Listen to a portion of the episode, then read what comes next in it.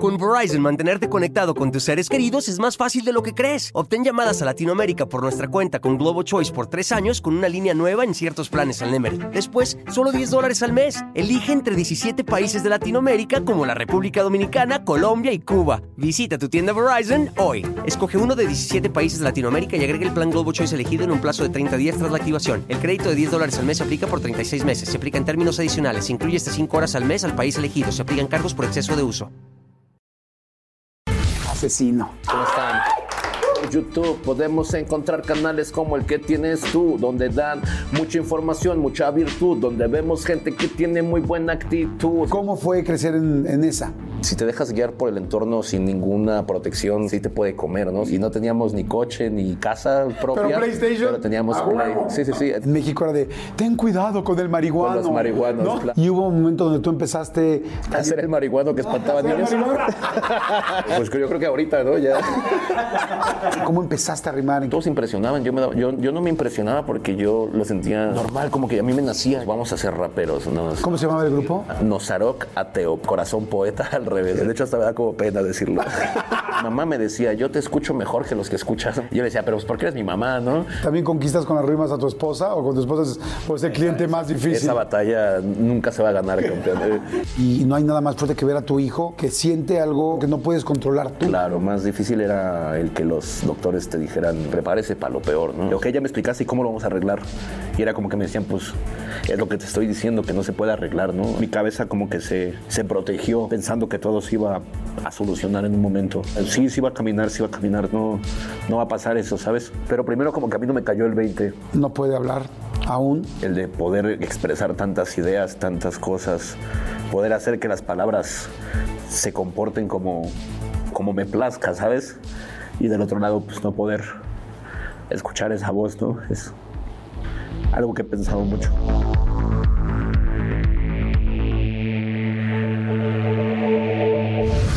¿Cómo están? Hoy un episodio muy especial, muy especial. A la gente que le encanta el freestyle, a la gente que le gusta el rap, a la gente que le gusta la música, que le gustan las batallas, este, pues bueno, va a estar vuelto loco. Y la gente que no conoce lo que es el freestyle, que no conoce esto, esto es una locura que está creciendo cada vez más en el mundo, que ya hay ligas de esto, que hay en todas las partes del mundo campeones, pero lo más orgulloso, creo yo, es que en México tenemos al mejor, pero al mejor, no, no el mejor del país, no el mejor de Latinoamérica, o sea, el mejor del mundo. Es una locura, una locura lo que ha hecho.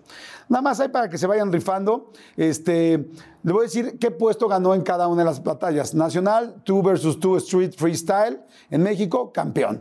El Bronx Warriors, campeón. Nacional Perros Callejeros, Guadalajara, México, campeón. Nacional 2 versus 2, otra vez Freestyle, campeón. Versátil War 2, campeón. El IR 1, el IR 1.1, campeón en ambos. La rebelión de los MCs en Monterrey, México, campeón. Red Bull Batalla de los Gallos Nacional, que fue el primero que fue a Colombia, campeón. Eh, Red Bull Batalla de los Gallos otra vez en México, campeón. Batalla de Maestros Deluxe International en Santiago de Chile, campeón. Good Level Fest en Santiago de Chile, campeón. Supremacía MC International, este, campeón.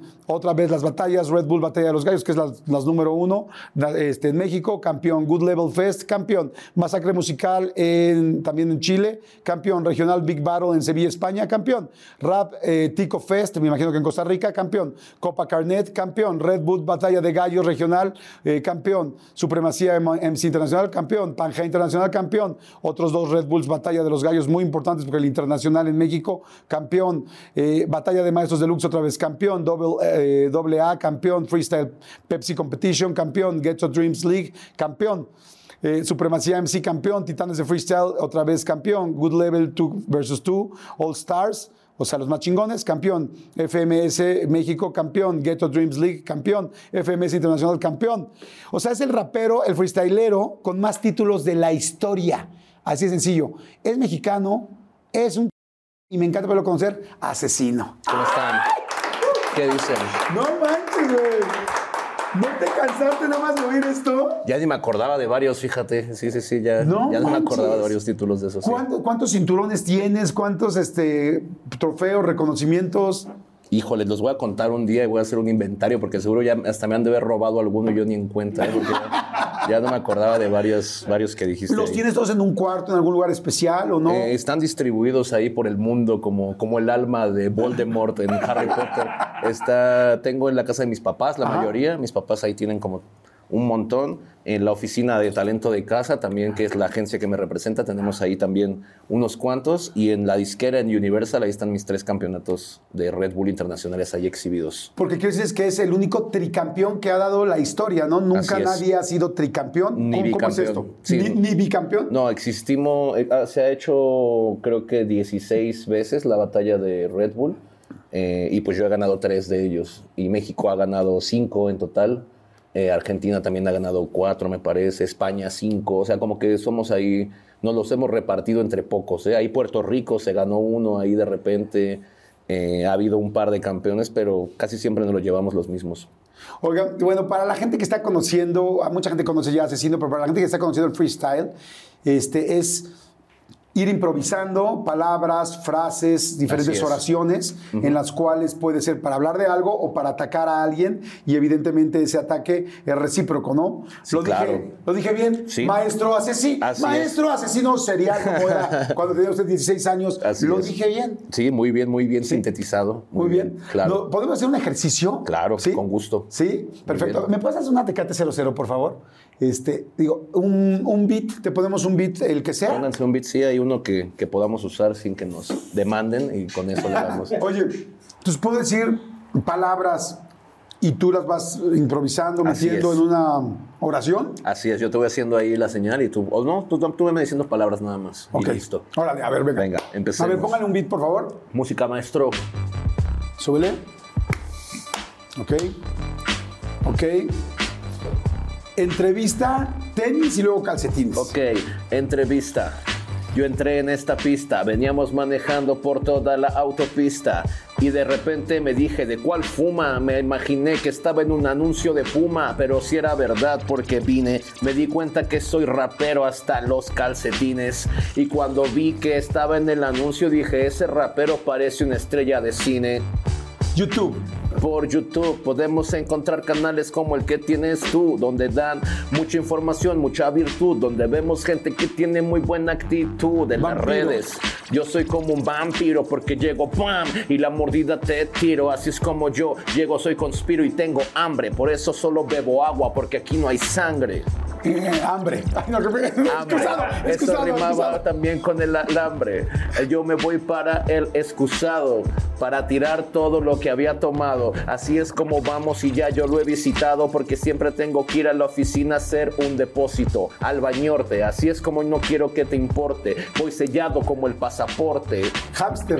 Como un hámster, me da la vuelta y me dice que ahora me convierta en gángster. Luego le da otra vuelta y dice que juego básquet. Y me dice, ahora ya bien la clavaste. Gelatina.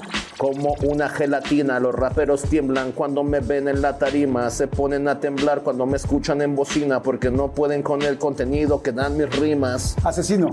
Asesino, el número uno que ha existido en todo el hip hop latino. Diles que hoy vino, avísale a tus vecinos, avísale a tus primas, tus tías y tus sobrinos. Frijoles refritos. Frijoles refritos. Cuando quieras un taquito en mi casa te invito y le ponemos un huevo también, un huevo frito para que vean cómo me queda el platillo exquisito. Gomita. Gomita como gominola, mi estilo siempre es el que se controla. Yo la gomita no la voy a conocer, solo conozco gomitas de THC. Orgasmo.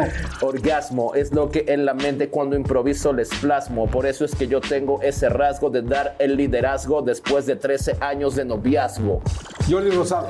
Jordi Rosado, muchas gracias por aquí haberme invitado. La verdad que le he gozado porque hemos brindado junto aquí mi compañero a mi lado. Yeah. ¡Wow! No manches, qué increíble.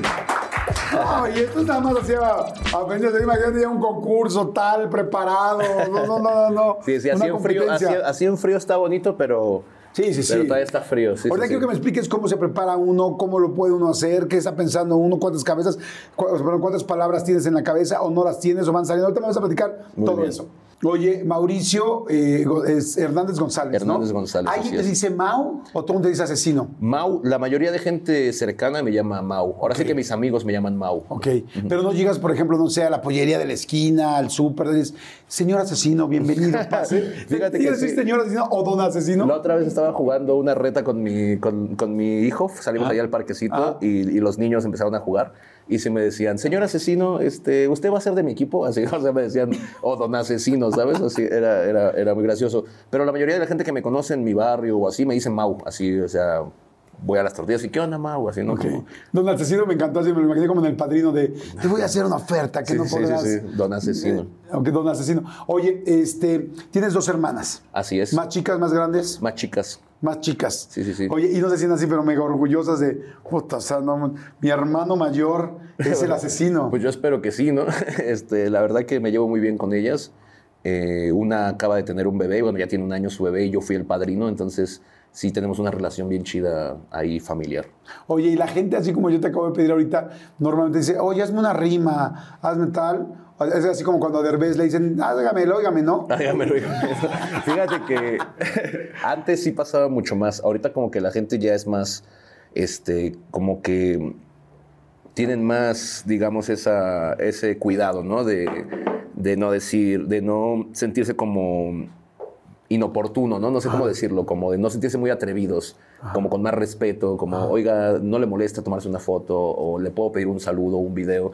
Pero antes sí era como que, a ver, me llamo Ricardo, eh, tírame mierda, ¿sabes? Así, y, y te grababan, ¿no? Así. Pero ahorita la gente, la verdad, es muy respetuosa cuando se acerca a pedir cosas.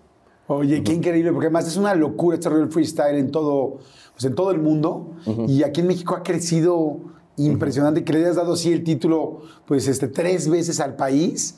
Pues son como las Olimpiadas, literal, como, Así las, como, la- como las Olimpiadas. Este, ahorita te quiero preguntar cómo se aprende, cómo se hace, qué estás pensando mientras, si no se prenden, si no se calientan, si no llega a haber golpes, hasta dónde está la línea ética de qué puedes decir y qué no puedes este, decir. Pero a ver, platícame un poco. Este, ¿Tú creciste en esa, en Ciudad Nezahualcóyotl? Nacido y me, me imagino que también fabricado, no creo que se hayan ido muy lejos. Nacido en esa, sí, 100%. ¿Cómo fue crecer en, en esa? Pues yo afortunadamente crecí en- con una familia que, que estaba muy consciente como de la situación, ¿sabes? O sea, sabían que había peligro, sabían que tenían que, que instruirme, que estar al pendiente de la escuela, ¿sabes? Entonces afortunadamente yo siempre tuve como apoyo de mi, de mi hogar, creo que, creo que es lo primordial. Porque cuando no hay, no hay una, un núcleo familiar fuerte o, o al menos un núcleo, eh, es cuando yo me daba cuenta que pues, sí veías a los compañeros pues, que andaban ya en la calle, ya andaban inhalando cosas, ¿no? Desde bien chiquitos.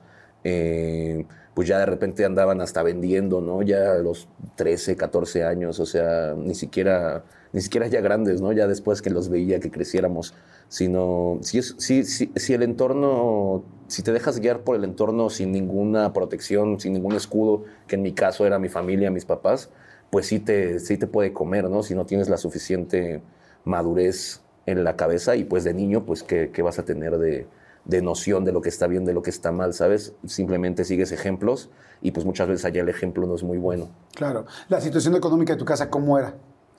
Pues bien, fíjate que mi papá afortunadamente siempre fue comerciante y fue empezó como impresor. Él tenía una eh, trabajaba en una imprenta. Entonces aprendió muy bien ese oficio y era muy, muy, muy- era bien pagado en los noventas. Era, era Sí, las todo el mundo tarjetas. usaba las lonas y las mandabas a imprimir. No, no, hablo de, las, de la serigrafía. Ah, de la serigrafía. Tarjetas de presentación, encendedores y vasos. Artículos promocionales. Claro, era, pero era más artesanal, o sea, incluso las prensas para poner las letras, era tener todas las fuentes, o sea, era, era un trabajo mucho más eh, humano, ¿no? El, el- tenía mucho más mano humana en ese tiempo. La impresión, ahorita todo es digital. Yo también me dediqué a la impresión digital en un momento cuando, cuando antes de rapear.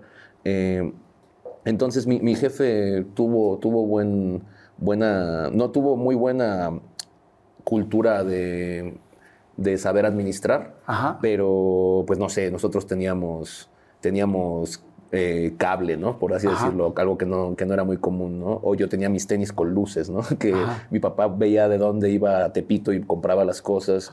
Eh, siempre buscaban que yo tuviera como como lo que me gustaba, ¿sabes? O lo que les gustaba a ellos, ¿no? O sea, eh, no sé, por ejemplo, de la, eh, de la calle donde vivías, ¿eran pues, los que les iba bien? No, no, no. De hecho, te digo, o sea, yo lo que me daba cuenta era que mis papás no les dolía el, el gastar en la familia, ¿sabes? En que nos divirtiéramos. Porque yo me daba cuenta que había otros chicos que, que tenían coche, que su casa estaba súper guau y así, pero a lo mejor no, no, los, no les dejaban jugar con, en la calle, ¿no? No sé, o sea, o no, les, o no les compraban un juguete que porque estaba muy caro, ¿no? Y, y mi papá, por ejemplo, yo tuve Play luego, luego que salió, ¿no? O sea, y, y no teníamos ni coche ni casa propia. Pero PlayStation, Pero teníamos a Play. Sí, sí, sí. Entonces, como, como te digo, a lo mejor no tenían mucha cultura para administrar, pero sí les gustaba mucho el, el, el, el tener lo que querían, no, no, no, no, no guardarse ese,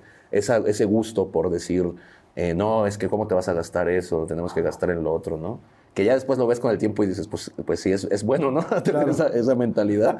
Pero, pero bueno, así eran mis papás, ellos buscaban que yo me sintiera bien y la verdad yo nunca me sentí que me faltara nada. ¿La final del food o las mejores alteraciones?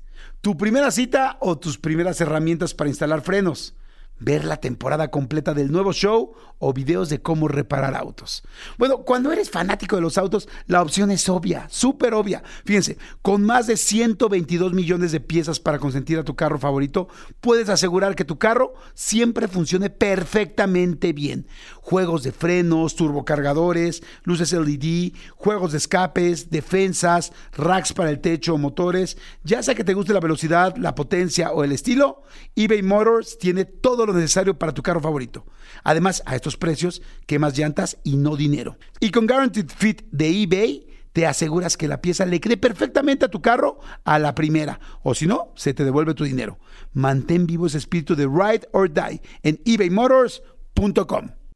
Oigan, ay, me acaba de dar muchísima hambre, pero bueno, no, no saben, de repente me entran así esos, esos hambrismos tremendos. Perdón si pudieron escuchar inclusive mi estómago, porque bueno, estos micrófonos lo captan literal todo. Pero es que estaba pensando en el McCrispy de McDonald's. O sea, ¿ustedes ya lo probaron? No, no, no, no, no. Es que, bueno, si ya lo probaron, seguro me entienden. Es un sándwich de pollo crujiente, jugoso y al mismo tiempo picante. ¡Ah! Viene con unos pepinillos deliciosos y te lo sirven con una salsita picante que está así en todo el pan. Uf. Y si lo pides con un Sprite, no sé por qué, pero se siente que pica todavía más. En serio, qué hambre me dio. Me- Mejor le paro porque si no, no voy a poder seguir con la entrevista de hoy.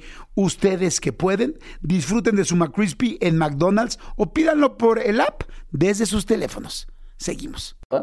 Ya hasta que creces y empiezas a platicar con tus amigos ya a los 12, 13 años y que te presumen cosas o que te ningunean por otras cosas, ¿no? Ahora, tengo entendido que ahí te empezaste a tener como el primer contacto con el graffiti, que te gustaba mucho el Así graffiti es. de chavito, ¿no?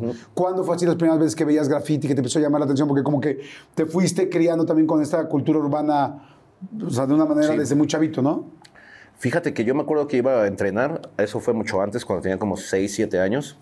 Mi mamá me llevaba a entrenar a la ciudad deportiva, entonces teníamos que atravesar pues desde el Estado de México y todas las avenidas estas grandes, ¿no? Ignacio Zaragoza, Pantitlán, sobre todo esas dos. Ajá. Y entonces en esos momentos ya estaba repleto de graffiti y de graffiti de muy buena calidad, o sea, de, los, de las leyendas que ahorita son los dioses del graffiti en México. ¿Quiénes En son esos- muy buenos de graffiti? Pues Humo, eh, los DNC, ¿sabes? Eh, bueno, un montón de, de crews así que voy a hablar, voy a hablar en clave, pero, pero pues sí, o sea, todos estos crews de los, de los no- noventeros, dos mileros, eh, en esos momentos pintaban toda la avenida, o sea, estaba, y eran producciones buenas, no era solo graffiti ilegal, ¿no? A mí sí me gusta el graffiti ilegal, pero en esos momentos me, lo que me llamaba la atención eran estas producciones, ¿no? Esta imaginación, los colores, las terceras dimensiones, las sombras, las luces, como que siempre fui muy observador de eso y aparte me gustaba mucho dibujar. Entonces cuando descubrí el graffiti, yo no lo veía como algo callejero, como algo urbano, nada, yo, yo lo veía como simplemente Arte. dibujos, ajá, arte, arte, y, y- y fue lo que me llamó la atención. Y mis papás, precisamente, mi papá me dijo, ah, ¿a ti te gusta eso? Porque vieron en mi libreta que yo tenía un montón y así. Y él me compró revistas porque él trabajaba en el centro, en la colonia Roma. Allá andaba, pues, fuera del, del pueblo, ¿no?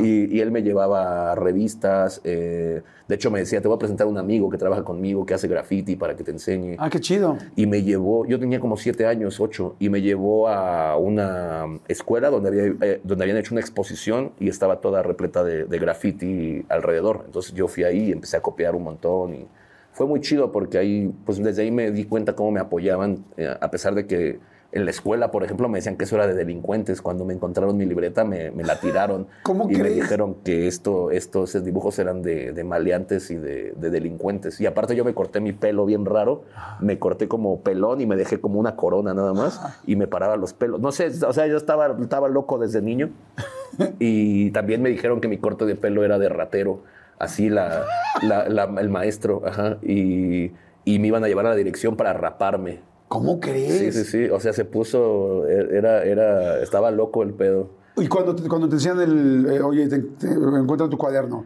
Ok, perfecto. Y los grafitis, no, es que estos es de delincuentes. ¿Qué hicieron en tu casa? ¿Los mandaron a llamar? Sí, no, mi mamá el otro día fue, hizo un pedote porque entonces dijeron que me iban a rapar y, y pues ya como que, no sé, no me acuerdo si salí temprano. No, no, salí, sa- ya que sal- ya, ya no me raparon al final porque no sé si me puse a llorar o no sé, pero dijeron, no, ya no te El rapamos. delincuente está llorando. No le corran el pelo. Repito, paren todo. Está No sé, llorando. pero no me, no me cortaron el pelo. Entonces, cuando salí, yo estaba pues con los ojos así, así pues se veía que había estado teniendo un mal día y mi Claro. mamá me dijo, ¿qué pasó? ¿Qué tienes? ¿Qué onda? Y ya, le- porque traía una gorra aparte, me habían puesto una gorra. Y me dijo, ¿por qué traes esa gorra? Y no sé qué. Y le dije, es que me querían, me dijeron que mi pelo era de delincuente y me tiraron mi libreta de grafitis y me querían rapar. Entonces, pues no, pues mi mamá se metió. Y pues ya, de- a partir de ahí no me volvieron a decir nada. Wow. ¿Y, y nunca tuviste amigos que sí dijeras, no, este güey sí se desvió por el lado oscuro? Sí, sí, pues digo un montón, un montón. O sea, éramos como que un grupo muy, muy, muy, muy, muy variado, de varias Ajá. edades, de varios lados, de varias colonias. Y pues sí, o sea, de repente como que teníamos un, un, un- un amigo que de repente no era muy cercano o así, de repente ya nos enterábamos que pues ya andaba en otros pasos. ¿Que robaba o qué? Pues sí, que robaban o que, o que ya andaban metiéndose drogas más fuertes, ¿no? más fuertes, digo. Eh, o, o que ya andaban vendiendo, te digo, o que andaban robando las combis, o, o que los metieron a la cárcel, ¿sabes? O sea... ¿Y cómo era, como, por ejemplo? Pero la, mayoría, pero la mayoría de mis amigos eran estudiaban Ok. y pedían permiso para salir a su mamá, o sea, sí, la mayoría de mis Sí, o sea, amigos eran- normal. ¿A qué edad habrás visto por primera vez drogas en la calle, con brothers, tal? Igual alguien estaba moneando. No, pues o- desde que nací, o sea, desde que naces ves en la esquina y gente con la mona, eh, con, con un toque, ¿sabes? O sea, chupando. eh, yo me acuerdo desde toda la vida ver gente drogándose en algún, en algún lado. Yo, también, yo me acuerdo también de, en mi casa, yo, yo vivía por eh, Villacuapa. y, y era, yo creo que en, muchos, en muchas casas, en muchas calles, en muchas colonias en, en México era de, ten cuidado con el marihuano. Con los marihuanos, claro, sí, sí, sí. Que dices, no, mames, pinche marihuano, menos me alcanza, es como un zombie lento, ¿no? Sí, sí, pero en ese momento da No, miedo. sí, porque pero a mí me impactaba mucho que yo salía y veía un cuate flaco, flaco, flaco, que sí se las tronaba durísimo en la esquina de mi casa. Y entonces yo lo veía y me daba miedo, pero me daba miedo porque yo estaba chiquito y era ver su cara, era ver su rollo. Su expresión, sí. Pero decías, güey, este güey, pues sí nos daba miedo, pero decías, este no te alcanza nunca en la vida. O sea, vienen, son de paz, pero yo no lo sabía ni qué se metía, ni qué, en qué broncas estaba. Claro. ¿Te pasaba igual o no? Sí, sí, pues ahí hay un montón de banda bien torcida. Y, y nosotros, por ejemplo, con mis, con mis primos, una tía y mi hermana, cuando éramos chiquitos, eh, una vez nos fuimos como a 10, yo vi- vivíamos en la 26 y nos fuimos como a la 16, ¿no? Así a, a unas maquinitas, ¿no? A- Ahí a jugar. Y ya de regreso había un marihuano precisamente en una de las esquinas y cuando nos estábamos acercando como que se escondía. Y nosotros decíamos, ah, cabrón. Y entonces ya nos, nos alejábamos. Está y, drogado él y él o salía. nosotros, ¿no? Y él Ah, salía, o sea, como que nos estaba cazando de alguna forma. Ajá. Pero éramos morritos, entonces estábamos bien paniqueadísimos y nos tuvimos que dar toda la vuelta así por otra avenida, rodearlo. Pero sí, pues sí te pasa, te pasa cada rato. Y hubo un momento donde tú empezaste a Hacer el marihuano que espantaba ¿Hacer niños. ¿Hacer el marihuano que espantaba? Eh, pues yo creo que ahorita, ¿no? Ya. Sí, sí, sí. Oye, ¿te asaltaron? Sí, varias veces. De hecho, hasta hice, para este disco hice una canción sobre eso porque ya estuve, ya no, ya, obviamente ya no, ya no viajo mucho en combi, ¿no? Pero, pero estuve viendo videos de situaciones que pasaron y me revivió mucho esa, esa rabia, esa impotencia, esa frustración. Me han asaltado, bueno, me asaltaron varias veces. eh, una, una vez iba, iba para el programa de Facundo, de las primeras veces que me entrevistaban, iba, iba en esos tiempos de Ya Párate, bueno, todavía, todavía está en Ya Párate, todavía, todavía existe. Y iba en la combi, yo bien contento con mis audífonos así, y de repente nada más empecé como que a ver mucho movimiento así de reojo, y ya como que me, hicieron, me quitaron mi audífono y volteé, y ya, órale, no te hagas güey, no sé qué. Yo, ¡Yo sí lo sabes! Sí, sí, sí. No se hagan pendejo, que no sé qué. Y ya, yo, chingale, ¿qué, ¿qué pasó? Y ya vi que todos con mochilas así estaban aventando sus celulares y eso. Que pues ni modo, pues ya me tocó perder, ¿no? Pum. Este, y esa fue una vez. Iban tres con pistola. Iba uno al lado mío, uno en donde pagan y otro en la puerta. Y los tres sacaron la pistola y a uno sí le metieron un, un cachazo, cachazo. ¿no? Otra vez iba, iba a dejar a mi esposa en el micro, éramos novios todavía, íbamos en el microbús ahí bien contentos en el periférico y se subieron así como unos ocho niñitos como de 13, 14 años, como con puntas así como, no sé, ya ni me fijé, ¿no? Pues ya dijeron, ya se la sabe, no sé qué, convivan. Y me acuerdo de esa frase que dijeron, convivan. Y ya cuando dije convivan, dije, no, pues no creo que quiere que, que nos echemos una platicadita, ¿no? O sea, pues ya saqué también mi celular y listo. ¿Nunca Otra te vez. pasaste? Ajá, o sea, como nunca fue de... O sea, no, nunca decir, no, oye, no. A mí una No, vez me no, asaltaron no. y yo de pánico dije, no. No, no, no, no, no. Mi Siempre- mamá siempre me enseñó que cuando viera la fusca, yo, ahí está. Eso, eso te lo enseñan desde, desde niño. Este, y entonces otra vez iba- veníamos de la escuela, un amigo y yo, y unos cholos, íbamos caminando y unos cholos dijeron, hey, banda. Y volteamos y dijeron, ya valió madre, y sacaron una pistola también. Y esa vez estuvo fuerte porque le dijeron a mi amigo, tú te pasaste de lanza, yo te conozco, tú eres de allá atrás, tú te pasaste de lanza con mi primo. Y pues sí vivía allá atrás mi compa. No sé si se pasó de lanza con su primo, seguramente. Eh, pero sí, esa vez se puso tenso porque estábamos solos en la calle así vacía y ellos con la pistola bien nerviosos, así, diciendo, aparte de asaltarnos, diciéndonos que, que ese güey tenía problemas de verdad con su primo y que no sé qué. Pero igual luego lo hacen para, nada más para paniquearte, para, Ajá. pues como para que tú no, no estés así en la onda, ¿no? Y la más fuerte fue, ya van varias, ¿no? Y la más fuerte fue una vez que veníamos con mi esposa igual de un show hace mucho tiempo y nos subimos a una combi ya para entrar a Nesa y en un tope se abrieron la puerta y se subieron con una metra como de este tamaño, así, como con una mini AK, así, de madera. Me acuerdo mucho que tenía de madera el, el mango este. Y ese, ese sí se veía que yo dije, este güey ahorita nos va a rociar, porque ese sí se subió y a ver, hijos de puta, que no sé qué, que su puta madre, así se metió. Sin disparar. No, sin disparar, Ajá. pero, pero sí se le veía la cara, se le veía todo así, el pedo bien cabrón. Wow. Esa fue la más, esa fue la más fuerte, fuerte, fuerte, fuerte. Y aparte mi esposa iba embarazada. eh, no, sí, esa, esa sí nos bajamos así, que buscando un bolillo, ¿sabes? Ajá.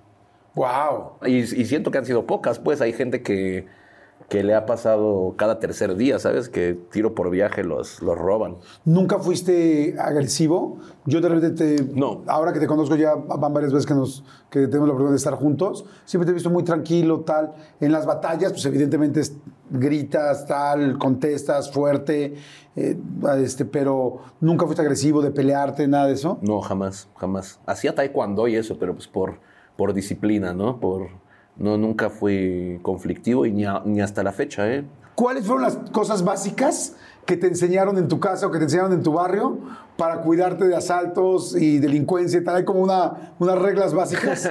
Sí hay varias reglas, ¿no? O sea, igual cuando te para la policía, pues con calma, ¿no? No correr, ¿no? No O sea, correr, exacto. Esa, esa es buena. Apenas mi mamá dijo una muy, muy que me dio mucha risa porque dijo, es que no contesté porque era un número desconocido. Y yo dije, no, ¿qué tal si me quieren extorsionar? ¿Sabes? O sea, esa, esa también es, es muy del barrio, ¿no? De decir, no, ¿qué tal si me extorsiona este número? Eh, pero no, yo creo que la principal es eso, que cuando Claro. ves una pistola, ahí está, ¿no? Oye. No, no la hagas de emoción. Pues bueno, vamos a un momento de transformación presentado por Toyota Prius. ¿Y cómo cambió tu vida después del éxito con tu familia y con tus amigos? ¿Hay muchos más lujos o me estoy confundiendo? Igual y no. Este, Eh, ¿Cómo es? Pues no, no, no sé si, yo creo que sí tengo lujos, pero yo creo que uno de los lujos es el poder compartir con, con la familia, ¿sabes? No, no hablo tanto de lujo de material, eh, sino el darte el lujo de poder invitar a tus papás a, a, ¿sabes? A, tus primos, de vacaciones a lo mejor. Eh, darte el tiempo, poder, poder, poder guardarte un espacio, ¿no? De un par de semanas a lo mejor para decir, ya trabajé mucho, voy a descansar un mes, ¿sabes? O sea, creo que esos, esas son cosas muy lujosas que, que, que, cuesta mucho poder, poder llegar a, alcanzarlas, ¿no? Y bueno, ya hablando de cosas como más eh, materiales, pues, pues sí ha cambiado mucho, la verdad, sí. Eh, ¿Sigues viviendo en Ciudad Neza? No, no, hace, hace tiempo que no vivo ahí. No, no es como que haya salido de Neza por decir, oh, voy a salir del barrio, sino simplemente la situación me llevó hacia otro lado. Pero, pues no sé, o sea, ya es mucho más cómodo salir, incluso en el trabajo, ¿no? Antes en el trabajo era igual eh, irte en metro, ¿no? Con tu maleta, irte a la central de autobuses, eh, agarrar el, boleto más barato, llegar al lugar y que, que no hubiera hotel, que fuera la casa del dueño o la casa de un amigo del, del que te llevó, ¿no? Y ahorita pues sí ya cambia mucho la cosa, ya es como, pues pasan por ti, ¿no? Te vas, te vas en primera clase, llegas a un hotel que de cuatro o cinco estrellas, ¿no? O sea, no siempre, ¿no? Hay, lugares donde no hay, hay, pueblos donde no hay, no hay hoteles, eh, pero... Sí, es cierto. Pero sí, pero sí cambia mucho, ¿no? O sea la comodidad también de, poder, no, no digo hacer lo que quieres, pero sí no estarte preocupando por, ay, no, ¿cómo me voy a ir a cenar esta noche si, si tengo que guardar dinero para la sí, O a este lugar que es quizá más caro. Ahora, por ejemplo, que vienes en un coche, que te traen un chofer, que traes gente que te, inclusive, no sé si te cuidan, este, pues porque eres una persona muy popular, muy, muy popular. De repente volteas y ves la micro o ves este, el, eh, el metro y piensas, ¿te acuerdas? volteas y yo venía hace tanto tiempo así, de repente, porque yo, por ejemplo, yo que también he andado muchas veces en metro y muchos años anduve en combi, de repente sí me duele mucho venir en el coche y voltear y ver que no hay asientos, que la gente viene parada, que vienen muy, muy apretados o que alguien viene casi casi afuera, ya sabes, de mosca. Y, porque yo sí sé lo que se siente. Sí, sí, sí. Y no todo el mundo lo sabe. ¿Te pasa o no te pasa? Claro, siempre, siempre volteo y veo ahí el vagón o veo el transporte y digo uf, está, está, está, complicado. O sea, pues te acuerdas aparte del cansancio, ¿no? Porque no es nada más subirte y ahí, sino el cansancio del día anterior, el cansancio de todo lo que hiciste en el día, ya sea ir a tu trabajo o que tengas que ir al centro a comprar cosas, a, a, comprar material, mercancía, ¿sabes? O sea, como que, pues sí, o sea, lo ves como con, no con esa nostalgia bonita, ¿no? De decir, ay, me acuerdo cuando andaba ahí, sino dices este, ojalá más otra persona está sintiendo la está viviendo la situación que yo sé que es pesada. Claro, y ojalá que haya más gente que pueda, que pueda salir adelante, ¿no? Porque pues no, no es como que esté mal andar en el transporte, pues es una opción y es una forma de, moverse, pero, pero siempre es bueno ir progresando, ¿no? Ir, ir, saliendo más allá y, sobre todo la gente que es bien trabajadora, que, que siempre lucha por un progreso, ¿no? Oye, y ahora con esta nueva parte de trabajo y esta parte económica, ¿compraste algo a tus papás o algo en específico que habías dicho, yo me siempre quise darle este gusto a mi hermana o algo en específico? Pues su casa, sí, a mis papás. Eh, ya por fin pudimos darles una casita. Y pues nada, ¿no? Me, da, me dio mucho gusto poder, poder haber cumplido ese objetivo, ¿no? Eh, ya que nosotros nunca tuvimos casa, para empezar, ¿no?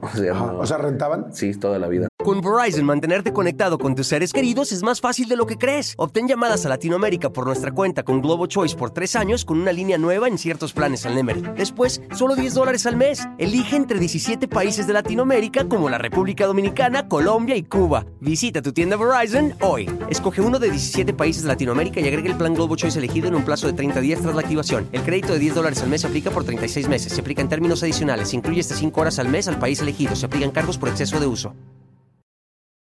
Mi gente, ¿cómo están? Yo soy Nicola Porchela y quiero invitarlos a que escuches mi nuevo podcast Sin Calzones, en el que con mi amigo Agustín Fernández y nuestros increíbles invitados hablamos de la vida, la fiesta y nuestras mejores anécdotas. Y obviamente todos los detalles que no contamos en ningún otro lugar, solo lo van a tener acá en Sin Calzones. Ven a escucharnos como más nos gusta estar sin calzones. Ustedes ya saben que nos gusta andar sin calzones por todos lados y a ustedes les gusta vernos sin calzones. Esto todos los jueves en cualquier plataforma donde escuches podcast y en YouTube. Pues bueno, esto fue un momento de transformación presentado, por supuesto, por Toyota Prius. Oye, y, platicando acerca de, todo el rollo de las rimas y de todo lo... ¿cómo, ¿Cómo empezaste a rimar? ¿En qué momento fue que te llamó la atención? Eh, ¿Cómo te diste cuenta que tenías esa habilidad o esa habilidad se va haciendo? ¿Cómo es? Eh, pues yo, como, como te digo, que estaba en el graffiti y en el skate y todo esto, en ese ambiente pues hay mucha música sonando, ¿no? Y, y en los videos de skate había mucho rock, mucho reggae, mucho punk, pero también había mucho rap. Y en los eventos de graffiti también había mucha música eh, de, de muchos estilos, pero también siempre estaba presente el rap, ¿no? Entonces, no sé por qué me llamaba la atención, no, no, no, no sé, no hay una razón, simplemente cuando empezaban a rapear a mí me gustaba y me acercaba, ¿no? Como que me gustaba el hecho de que fueran ideas tan concretas, Ajá. que no fuera tan, tan, interpreta, tan a la interpretación como a lo mejor una canción de rock o de reggae, que a lo mejor puede significar muchas cosas, depende tú que quieras. Me gustaba que el rap iba directo lo que quería decir y las rimas muy, muy marcadas, muy concreto el, el golpe. Y de repente un día viendo improvisar amigos, eh, no eran mis amigos en ese momento, pero ya después fueron, eh, a mí yo me daba cuenta que me- se me ocurrían las rimas. Yo los escuchaba rimar y decía, eso rima con esto, eso podría quedar así. Se me ocurría, oía una frase y se me ocurría la siguiente, ¿no? Entonces yo decía, ah, pues, pues a lo mejor sí lo puedo hacer, ¿no? Pero pues no me metía en ese momento porque eran ya raperos de verdad, ¿no? Raperos grandes y yo era un niño. Entonces ya que llegué a mi escuela les dije a mis compañeros lo que había visto, ¿no? Que improvisaban con lo que pasaba y ellos no me entendían. Eh, me decían, o sea, estaban escribiendo una canción de lo que estaba pasando y yo, no, no, no, no, no, o sea, como escribir una canción, pero la estaban haciendo en ese momento y, no me entendían. Entonces yo para ejemplificar lo, lo tuve que hacer. Empecé a improvisar con lo que estaba hacia mi alrededor y a rimar con las cosas. Y aún así no me entendían, pensaban que yo lo había escrito antes y que lo había ensayado. Entonces, no, yo le decía, así como tal, dime algo, dime algo de qué quieres que hable. Y ya me decían, no, pues de animales. Y ya yo empezaba ahí, no, pues que los animales, bla, bla, bla. Y así fue como me di cuenta, porque todos se impresionaban. Yo, me daba- yo, yo no me impresionaba porque yo lo sentía Normal. normal, como que a mí me nacía. Yo decía, ah, pues lo puedo hacer, ¿no? Pero mis compañeros y todos los demás siempre me, desde el primer momento que empecé a rapear, me quedaron muy impresionados. Wow. Oye, y este, ¿cuándo fue el momento donde por primera vez lo hiciste profesionalmente? ¿Te hiciste un grupo? ¿Te uniste con alguien, no? Hubo varios momentos con, con mi hermano Lírica Inversa, eh, que es un rapero que todavía sigue ahí dándole un saludo para él. Eh, empezamos como a hacer un grupo. Ahí teníamos, él tenía como 14 años y yo tenía como 16.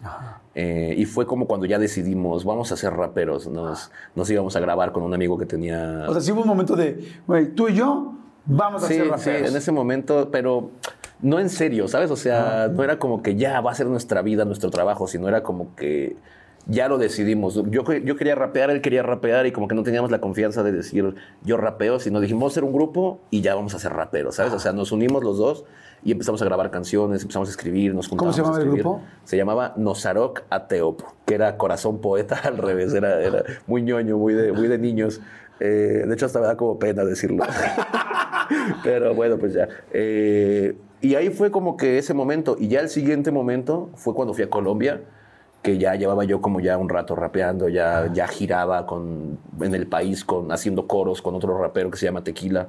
Eh, y cuando fui a Colombia ya fue cuando dije, ya, ya voy a hacer esto toda mi vida, porque iba a tener a mi hijo, eh, eran muchas cosas, no, no, tenía, no, no, esta- no había acabado la escuela. Entonces era o, o dejar el rap para cuidar a mi hijo y mantenerlo de alguna forma, o ya dedicarme al rap y apostarle ahí. Y mi papá me dijo, mi papá y mi mamá me dijeron como que pues tú dale y si necesitas algo, nosotros te apoyamos, pero no dejes de luchar porque te vemos que mi, mi mi mamá me decía, yo te escucho mejor que los que escuchas, me decía cuando, cuando yo le enseñaba mis primeras canciones. Ajá. Me decía, yo te escucho mejor que los que escuchas. Así. Yo le decía, pero pues porque eres mi mamá, ¿no? Eh, y mi papá me decía... Eres la señora asesina, obviamente, ¿no? Y mi papá también me decía, es que yo te oigo al nivel de, lo de los discos que pones tú. Te oigo así, dice, no, no, no le pides nada, ¿no? O sea, desde las primeras canciones que grababa. Entonces, pues como que pues dije, pues vamos a darle, ¿no? Pues ya me sentí con esa confianza de mis papás, con la confianza de mi esposa también, que me apoyó mucho para, para darle, porque era todo nuestro dinero y yo me lo gasté viajando a Colombia, ¿no? ¿Ah, sí? Eh, sí, claro. Ese, o sea, ese primer momento de Es voy a que- ir a la Red Bull ya, a- era la, a la pelea de Es que es una ¿no? historia muy larga. Nosotros, nosotros, yo tenía un grupo que se llama MS4 con un amigo que se llama Jack Adrenalina, que de hecho nos reencontramos ahora después de 10 años. Ajá. Y, y con él yo tenía un grupo, entonces ganamos un reality show con Poncho de Nigris allá en Monterrey. ¿Es donde ganaron un coche? Un coche, ahí ganamos un coche. ¡Wow! Y entonces Pero nada más como parece que hicieron con el coche. lo vendimos. ¿Y te sirvieron la lana? Y nos, y nos repartimos la feria y yo me fui a Colombia con esa feria. Ok. Y él se fue a Perú a competir. Cuesta, cuesta mucho entrar a un... O sea, ¿cómo te ranqueas para poder entrar a un concurso de Es- Red Bull? esa vez tuvimos la suerte porque no había en México. Había regresado Red Bull después de un parón de unos años, pero en México no habían hecho. Como que dijeron, "Ah, en México no, no se mueve mucho eso, pues hay que, hay que hacerlo en otros lados. Entonces vimos que por likes, si tu tenías que subir tu video y los jueces te escogían. Pero si tú quedabas eh, con mayor número de likes, Ajá. tenías el, el lugar asegurado. Ok. Entonces nosotros sabíamos que no nos iban a escoger como extranjeros en otro país porque el que gana en el país representa al país. Y dijimos, tenemos que hacer un video chido y una campaña chida para que tengamos likes. Y entonces le hablamos a todos los raperos que conocíamos y de hecho varios, hasta Facundo creo que compartió ahí el... En esos tiempos Facundo era como el único que andaba metido ahí en el, Ajá, en en el rap, onda. en el freestyle. Y, y varios influencers, así como de la época, nos, nos compartieron y, y estuvimos ahí. O sea, como- si era la época de Facundo, pues ¿quiénes eran los influencers? Chabelo, Jorge Ortiz de Pinedo. Jorge Ortiz de Pinedo. Sí, sí, sí, por eso rumbo. Saludos a mi querido César amigo Bono. César Bono. Entonces, eh, hicimos esa campaña y quedamos por número de likes. Yo quedé en Colombia y mi compañero quedó en Perú. Y yo gané en Colombia y representé a Colombia ese año. ¿Ah, Eh, sí? Sí, sí, sí. Y mi compañero no llegó a la segunda ronda nada más, me parece. Eh, pero sí, yo fui como el representante colombiano de- del 2012. ¡Wow! ¡Qué interesante! Oye, ¿cómo se hace? O sea, bueno, una vez que ya lo aprendes, que te das cuenta que funciona. Hay algo bien padre que estás diciendo que es el apoyo de, tu familia. O sea, en todo momento, desde chico, para no meterte en problemas, que digo, cualquier persona en cualquier lugar y en cualquier país se puede, en cualquier colonia, se puede meter en problemas muy serios de adicciones, de delincuencia, de. O sea, no era una situación especial, pero la familia te ayudó mucho. Sí. Luego, segundo, tú dedícate a esto, lo haces igual que ellos, yo, los- yo te veo mejor que los que escuchas, o sea, siempre el apoyo. Y si no te va bien, aquí vamos a estar nosotros. Eso es algo bien, bien, bien padre. Pero una vez que ya estás en una batalla, porque dices, empezaste con ese, y luego otra, y luego cada vez más y más y más y más y más y más, tienes que, este planeas las palabras, traes una serie de palabras en la cabeza, o es completamente como se te ocurre, o ya te sabes muy bien cómo las canciones, cómo las letras, eh, pero las palabras este, riman. ¿Cómo es? ¿Qué traes en la cabeza mientras estás batallando? Sí, ya tienes como una, no sé si una lista llamarle, luego le llaman banco de rimas, como una bitácora, ¿sabes? Que ya tienes, no es como que yo sepa específicamente qué, cuántas palabras son las que riman, pero sí, después de tanto improvisar y después de tanto estar metido en esto, ya automáticamente la fonética, el sonido de la palabra a tu cerebro le dice que está buscando, ¿sabes? Como si lo metieras en el buscador así, tu, tu, tu, tu, pum, y ya yo escucho boca y ya se me escucha roca, loca, otra, otra bota, rota, ropa, pelota, zota, ¿sabes? O sea, ya luego, luego mi cerebro saca una lista infinita de, de cosas que riman con eso, pero es, es después de, estar mucho tiempo, mucho tiempo, porque al principio me pasaba que con vaso solo rimaba payaso y abrazo, ¿no? No, mi mente no alcanzaba a, a- a darse cuenta que había miles de palabras, bueno, no, no hay tantas palabras que rimen, ah, que había muchas palabras más que rimen con, con eso, ¿no? Y, y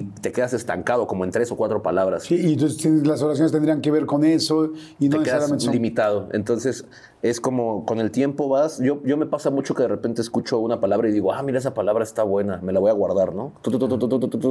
La otra vez escuché, por ejemplo, acrílico. Y dije, ah, acrílico, tiene, tiene actitud, acrílico, esas, esas, o sea, y, y como que la metí en mi cabeza. Con tu corazón de acrílico, ya estoy viendo así sí, como el ataque. ¿no? Exactamente. Entonces, y, y la- las sílabas, la acentuación, palabras graves, palabras agudas, palabras esdrújulas, multisilábicas, que usas un par de palabras para formar una, una terminación, ¿sabes?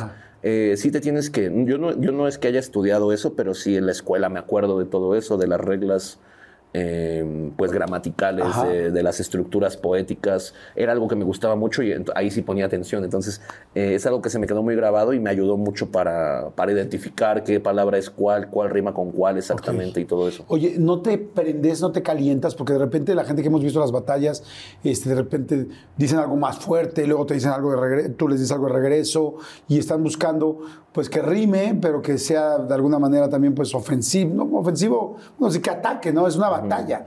O sea, que, que ataque, que.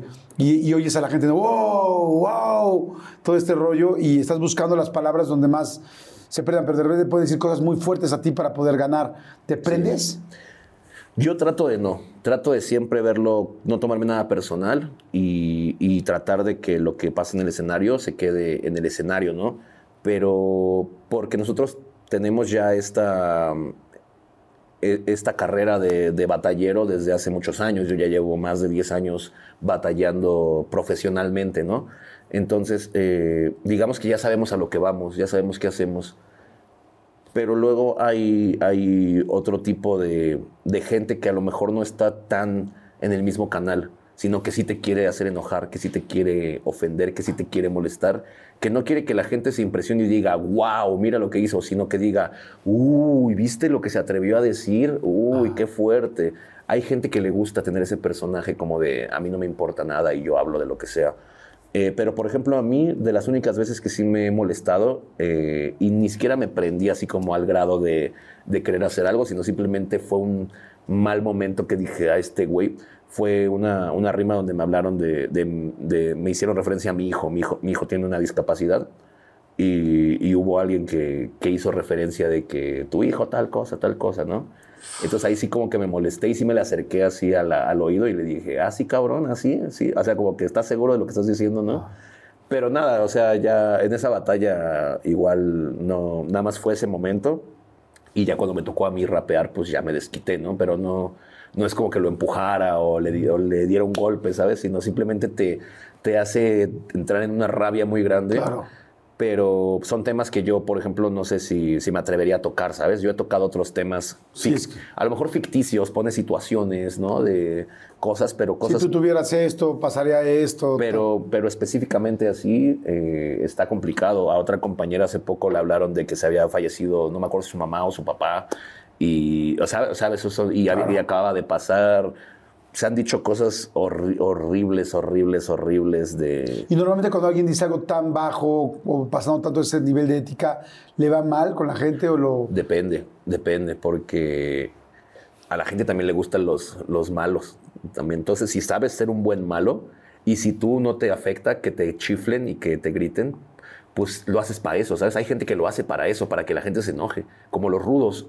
Soy el rudo, eh, hambriados, eh, o sea, ¿sabes? O sea, eh, así, así son muchos raperos que son, les, to- les, les gusta hacer el rudo. Y entre más incomoden y entre más así, ellos se sienten más satisfechos, ¿no? Pero sí realmente a ojos de los jueces y a ojos del público, muchas veces es con- contraproducente totalmente. Si dices una rima racista, eh, ¿sabes? Homofóbica o misógina, eh, de, no sé, como nacionalista, sin ingenio, o sea, porque si dices algo de eso con ingenio y de buena manera, eh, la gente te digo que se lo acaba Sí, lo diciendo, bueno, ok, no concuerdo con tus ideas, pero fue ingenioso lo que hiciste, ¿no? Yo trato de no hacer nada de eso, pero porque trato de no tener nada de eso en mí. Ajá. Muchas veces dicen, yo digo eso porque no tengo filtro, estoy improvisando sin pensar. Pero entonces dices, entonces eso significa que tú tienes esos pensamientos en ti y que no los dices todo el tiempo porque los filtras antes de hablar.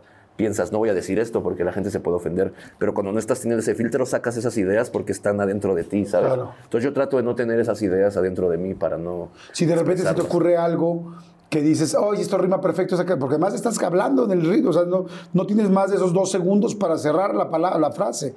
Si te ocurre una y dices, oye, esto está muy fuerte, de repente vas y dices, no, eso está muy fuerte, y todavía tu cabeza tiene tiempo para rebuscar, buscar otro, y dices, bueno, esta rima no va a estar tan buena, o esto no va a quedar tan chingón, pero prefiero eso que lastimar o que decir algo fuerte. Híjole, pero es que es muy poco tiempo, entonces ya cuando ves ya lo dijiste. Y dices, ya me metí. Sí, no, yo... ¿Has yo- dicho alguna que te hayas arrepentido que dices, madre, esto estuvo horrible? Pues no, es que estuvo muy buena, la verdad. O sea, estuvo muy fea lo que dije, pero estuvo muy, muy buena la, la- la- la rima. Entonces, no, realmente no me arrepiento, ¿sabes? O sea, ¿Qué dijiste? a un amigo, era mi amigo, ¿no? Es que, una, es que es mucha, es muy larga la historia. Eh, estaban hablando como que de las madres, ¿no? Se estaban tirando como rimas de que tu madre esto y tu madre el otro. Con Verizon, mantenerte conectado con tus seres queridos es más fácil de lo que crees. Obtén llamadas a Latinoamérica por nuestra cuenta con Globo Choice por tres años con una línea nueva en ciertos planes al Nemer. Después, solo 10 dólares al mes. Elige entre 17 países de Latinoamérica como la República Dominicana, Colombia y Cuba. Visita tu tienda Verizon hoy. Escoge uno de 17 países de Latinoamérica y agrega el plan Globo Choice elegido en un plazo de 30 días tras la activación. El crédito de 10 dólares al mes se aplica por 36 meses. Se aplica en términos adicionales. Se incluye hasta 5 horas al mes al país elegido. Se aplican cargos por exceso de uso. Mi gente, ¿cómo están? Yo soy Nicola Porchela y quiero invitarlos a que escuches mi nuevo podcast Sin Calzones, en el que con mi amigo Agustín Fernández y nuestros increíbles invitados hablamos de la vida, la fiesta y nuestras mejores anécdotas. Y obviamente todos los detalles que no contamos en ningún otro lugar, solo lo van a tener acá en Sin Calzones. Ven a escucharnos como más nos gusta estar sin calzones. Ustedes ya saben que nos gusta andar sin calzones por todos lados y a ustedes les gusta vernos sin calzones. Esto todos los jueves en cualquier plataforma donde escuches podcast y en YouTube. Entonces, no sé, no me acuerdo por qué, pero alguien dijo que, que su mamá estaba muerta, que no hablaran de, de eso porque él no tenía madre y, y- y esos temas no sé qué, ¿no? Entonces el otro cabrón le dijo, yo voy a matar a mi madre para que estemos igual o algo así, le dijo. Entonces dijo como que voy a matar a mi madre para que no te quejes. Dijo ese güey, dijo eso, ¿no? Y todos como que, ¿what? ¿Qué dijo? Así, y, y fue muy sonado. Entonces yo en, en otra batalla yo le dije a él, este, tú dijiste que matarías a tu madre, pero no te sientas tan culpable porque ella, ella no quería hacerse responsable. De hecho, de hecho te, te sacó y trató de matarte, nada más no te ahorcó porque le dabas cotocarte. Le dije, o sea, le dije, le dije una cosa así, palabras más, palabras menos, pero con ritmo y con, con, buena, con buen flow. Entonces, cuando dije eso, dije, chal. O sea, ya cuando acabó la batalla, dije. ¿En qué me estoy convirtiendo? hoy dije, porque yo le dije, quería así, porque él es muy famoso por insultar así muy, muy fuerte, muy, muy fuerte. Siempre, siempre ese es su sello, ¿no? Que es cruel y que es así. Entonces yo le dije, ¿quieres que sea, así como que quieres que sea cruel? Y empecé, pum, pum, pum. Entonces, te digo, con ese contexto, pues ya no te sientes tan mal porque hay una razón. Claro. Sí, el por qué hay- lo estás haciendo, por qué pasó, pero no es tu general en lo absoluto. Exactamente, entonces siempre el, el tema es que haya un porqué de hacer las cosas. Si son de a gratis nada más por, Claro. por decirlo, como que Eh, En tu caso no, porque ya me lo explicaste, pero hay gente que sí se llega a agarrar a golpes o hace tiempo, porque yo de repente los veo que se hablan así. sí, se, ha- se han agarrado a golpes hace, hace unos años. eh, se agarraron a golpes unos compañeros, el Muelas y el Gravedad. Y de hecho el Gravedad tenía cáncer. No me Entonces, sí, no, o sea, de hecho el Muelas una vez dijo, no me acuerdo dónde dijo, ellos están ofendidos por una rima que dije de, de alguien, ¿no? Creo que no han visto el video donde golpeó a una persona con cáncer, dijo. O sea, en, un- roast, dijo. No me acuerdo si fue un roast o en un... o en- sí, pero son, son, o sea, te digo, Claro. son rimas fuertes. Y en, la, y en la batalla se dieron, pero... Bueno, ni siquiera se fue un round, ni siquiera se alcanzaron a contestar. Pero no, o sea, es, que, es que se decían cosas que tú decías, pero ¿por qué dices eso? no Uno le decía al otro, este, le diste tantas pastillas del día siguiente a tu mujer que ahora vive en el futuro, ¿no? O sea, y, el otro le decía, bueno, no, no, nada más dijo uno cosas, el otro no contestó. Eh, tú dijiste que ibas a meterte con la madre de él el 10 de mayo, pues yo voy a meterme con tu madre en la tumba de tu padre. Y no, o sea, así, pero así, así, ya de que tú decías, no, no, que estoy oyendo, no, no, no, no, no. Y pues ya de repente es el primer pechugazo y ¡pum! O sea, ya de repente se agarraron a golpes y ya no siguió la batalla.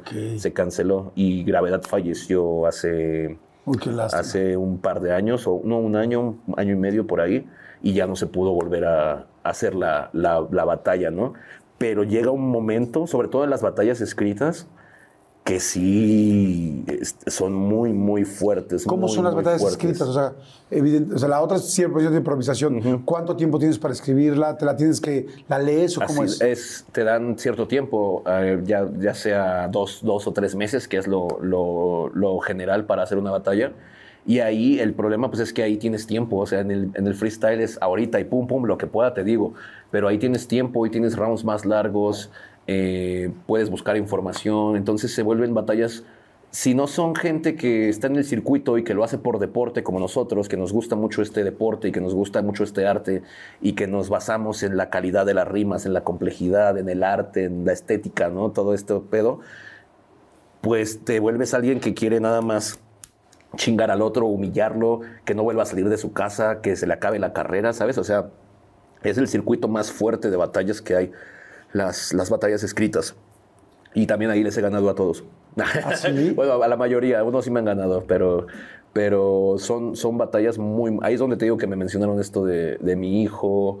Eh, hay otros que se han dicho pues cosas de sus enfermedades, cosas de sus padres, de sus... No hay una regla ética donde dicen, ah, esto ya no se es puede meter. personal, es, la regla es la tuya. Yo, por ejemplo, yo esa es mi regla, ¿sabes? No tocar esos temas, no, Claro.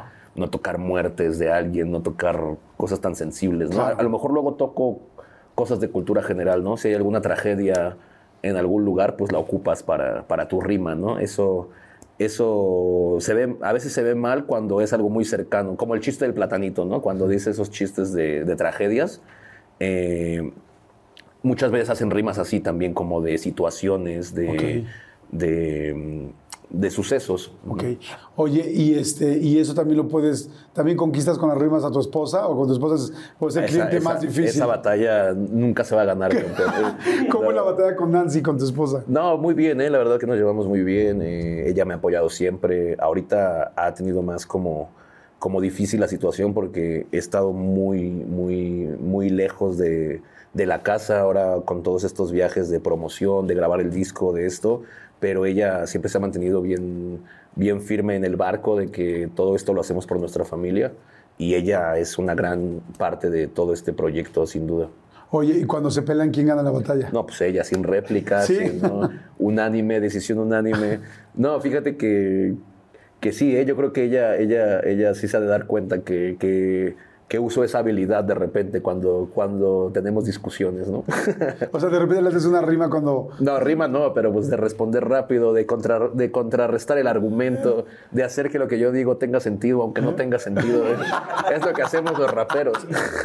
Oye, y con tus hijos no llegas de repente un día y es, chicos, vengan al desayuno, ya va a ganar porque ya se terminó mi ayuno. Fíjate que luego mi hijo menor sí trata de, de rapear de repente. Ya tiene un par de, de- yo creo que de años que ya no, pero de repente me decía, hagamos una batalla de rap. Y me empezaba así a decir cosas, bla, bla, bla. Y mi hijo mayor, pues no, no, él no puede comunicarse con, de una manera normal. Entonces, Claro. no, él no. Cuando estaba más chiquito, cuando tenía siete años, todavía él llevaba una vida normal. Y sí le gustaba también de repente improvisar, pero todavía están chiquitos. Claro. Ya, será, ya será ver los demás adolescentes. Wow, está interesantísimo. Vamos a ir rápido a refil. A toda la gente que nos está viendo, gracias por su like, gracias por estar pendientes. Suscríbanse al canal. Seguimos con Asesino. Está bien interesante saber cómo se hace todo este asunto del freestyle, todo lo que ha pasado, cómo ha llegado y cómo un representante, pues a nivel mundial, el número uno, hoy afortunadamente es de nuestro país. Salud. Gracias, gracias, Este, ahora sí que eso me gusta porque Saludcita. así como la Tecate 000 pretextos, sí se puede, hago lo que yo quiera y luego como que la verdad está, está muy buena, ¿eh? por cierto. Regresamos. Pues seguimos aquí con Asesino. Oye, amigo, este, ¿por qué Asesino? ¿Por qué empezó? Porque el asunto que decía yo de Asesino Serial, que estabas muy chavito, ¿no? Sí, sí, sí. Como, sí me puse ese nombre como a los 16 y era un nombre para batalla. O sea, totalmente era. Yo en ese momento ya quería entrar a las batallas y quería ponerme un nombre así como de luchador, ¿no? Como que el abominable, el, el terrorífico, ¿no? El, el, el monstruo, ¿no? Así como algo imponente. Y en ese momento yo veía muchas películas de asesinos seriales. Me gustaba mucho ver esto como del juego del miedo y Ajá. como esto como psicópata, ¿no? Eh, y, y entonces me puse el asesino serial, se me figuró como un buen concepto de ir, ir buscando víctimas en el escenario y, y todo esto, como muy enfocado a la batalla totalmente. Y nada, ya después le quité el serial y después le cambié las letras para que no se escribiera asesino así nada Ajá. más. ¿Por qué le cambiaste? Porque se escribe A, C, Z. A, C, o sea, C, Z y no. Ah, ¿no? Eso es básicamente como por cultura de grafitero, ¿sabes? De, de que las de esa rebeldía de que no te van a poner el nombre que tú quieres y además de que tu nombre tú lo vas a escribir como tú quieres, ¿sabes? O sea, de que yo hago sonar a estas letras como, como yo quiero, ¿sabes? O sea, porque no suenan así, no, no- pero ya cuando lo, lo sabes y lo ves, lo lees así, asesino, ya no dices axino. Ya, cuando ya sabes cómo se pronuncia, ya lo, Claro. lo pronuncias como es. Entonces, para mí era. No lo hice con esa intención, lo hice más con la onda grafitera de, de hacer que. de cambiarle la, la C por la K, de la S por la Z, ¿sabes? Como que siempre los grafiteros hacemos ese rollo de, de, de modificar las reglas. Pero con el tiempo me fui dando cuenta de eso, que era como que yo hacía sonar a mi nombre como yo quería y era como una personalidad muy fuerte en, en esas letras. Oye, ¿y la música? ¿Cuándo empezaste a vender tu música? O sea, ¿cuándo hiciste tu primera canción? ¿Cómo se vendió tu primera canción? ¿Quién la vendió? Pues fíjate que yo desde que empecé a rapear empecé a hacer canciones, ¿no? Muy caseras. Empecé a, a grabar con amigos que tenían ahí su micrófono y su computadora. Grabé muchos demos, grabé como unos siete demos, yo creo, antes de empezar ya a grabar eh, discos en forma. Mi primer disco que yo considero que hice bien fue en 2017, eh, Inspiración Divina. Ya había hecho otro disco maquilado hace 10 años, pero no tenía la, la, producción, los beats no eran totalmente originales. Entonces, eh, el que considero mi primer disco oficial es Inspiración Divina del 2017. Y de, esa, de ese disco, una canción que se llama Eternamente fue como que la primera que ha, que ha funcionado, ¿no? Tiene, tiene más de 20 millones de streams, wow. eh, el video tiene más de 10 millones, que, que, son números para mi música muy altos, ¿no? Es, es la, la, la, canción que más, más alcance tiene. Y, y, pues nada, he colaborado con mucha gente, he colaborado con Rymix, he colaborado con Moderato en su nuevo disco en tributo a RBD, eh, he colaborado en el disco de Snoop Dogg junto a Method Man y Redman. Eh, he colaborado junto a Mustafa Yoda de Argentina, con The Night Prince de Gutan Clan. Eh, he, he, colaborado con muchísima gente a lo largo de todos estos años, con Tequila, que era, era mi maestro, mi mentor. En, el nuevo disco de la banda Bastón también estoy apareciendo.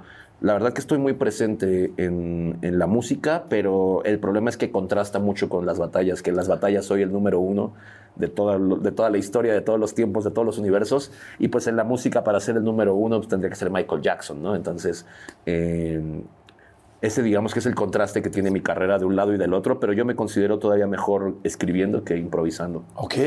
¿Vas a ser, en algún momento vas a dejar las batallas de improvisar y vas a clavarte solo en la música o viceversa? Ahorita ya estoy en ese camino, ya dejé todas las competencias, ya solo estoy en Red Bull y en mi proyecto que es Batalla de Campeones. Ok. Oye, ¿y por qué decidiste hacerlo así? Por el tiempo, por, por, por el no poder dedicar todo el, el, el tiempo, la, la, atención, la, incluso la promoción, ¿sabes? A, a, la música, tener que dividirme en dos o tres o cuatro para todos mis proyectos, decidí mejor ya enfocarme nada más en la música y en Batalla de Campeones. Oye, ahora es o sea, evidentemente hay batallas eh, los, en los escenarios, hay batallas con la música, hay batallas eh, con hacer que tu sencillo se escuche y se funcione, pero también hay muchas batallas en la vida al mismo tiempo. Y me platicabas hace rato pues, de que fue muy complicada la situación con Aidan, con tu, con tu hijo, porque, pues, porque tengo entendido que, que esto fue una situación de, de, un momento, ¿no? de un problema este, pues, médico. ¿Qué, qué pasó? Eh, pues él, él hasta los siete años tuvo ah. una vida normal, era un niño totalmente sano, aparentemente. Y, y, bueno, en un momento empezó a sufrir de, de la tos de los pulmones. Uh -huh. Y bueno, pasaron muchas cosas. Eh, el tema es que todo esto le acabó desatando una neumonía, una neumonía atípica. Uh -huh. Y... ¿En un día en específico? ¿O fue algo que fue...? Pues fue avanzando, pero no nos dimos cuenta porque lo veíamos como una gripa, como un resfriado. No, no, no presentaba nada fuera de lo normal, más que el tiempo que ya había tardado ah. en reponerse. Generalmente pasaban un par de días y ya veíamos mejora, ¿no? Y en este caso no veíamos que avanzara y, y la, la temperatura era un tema que no se podía controlar. ¿A cuánto le llegaba? A 39, o sea, pues temperatura, ¿no? Ya, ya, ya un exceso. Y además, perdón que te interrumpa, como papá es tremendo, porque yo tengo tres hijos uh -huh. y, y, no hay nada más fuerte que ver a tu hijo que siente algo, o sea, que tiene alguna como calentura, alguna situación que no puedes controlar tú. Claro, sí, porque, sí, sí. porque evidentemente te duele y quisieras pasártela a ti inmediatamente. Sí, eso, ¿no? eso es, ese es el primer pensamiento siempre. Y, y pues nada, entonces eh, pasaron muchas cosas, muchas cosas en ese proceso eh, decisiones que no fueron las mejores, como no, no, ir al hospital inmediatamente porque pues pensábamos que era algo que iba a pasar al otro día, ¿no? Eh, y pues ya de repente vinieron los, los ataques de epilepsia en, en, ese lapso al otro día. Eh, empezaron los ataques de epilepsia ya incontrolables, uno tras otro, y fue cuando fuimos al, al hospital, llegamos al hospital con con el niño teniendo estas crisis epilépticas y lo tuvieron que entubar, lo tuvieron que sedar y lo tuvieron que entubar. Estuvo tres días sedado, entubado. Bueno, entubado estuvo mucho más tiempo porque no, no podía respirar él solo. Y pues pasamos bastante tiempo en, en el hospital. Eh, pasamos primero en, en, en, urgencias, estuvimos bastante, o en terapia intensiva. Luego ya en, piso, ¿no? Que le llaman cuando ya te estás en recuperación pero pues fueron muchas cosas, muchos procesos. En, el cambio de hospital también tuvo una infección y, tuvo otra neumonía, entonces tuvieron que volverlo a entubar, estuvo dos veces entubado, tuvo, tuvo que tener muchas sondas en todo su cuerpo para comer, para hacer del baño, para, para respirar, ¿sabes? Para, para todo.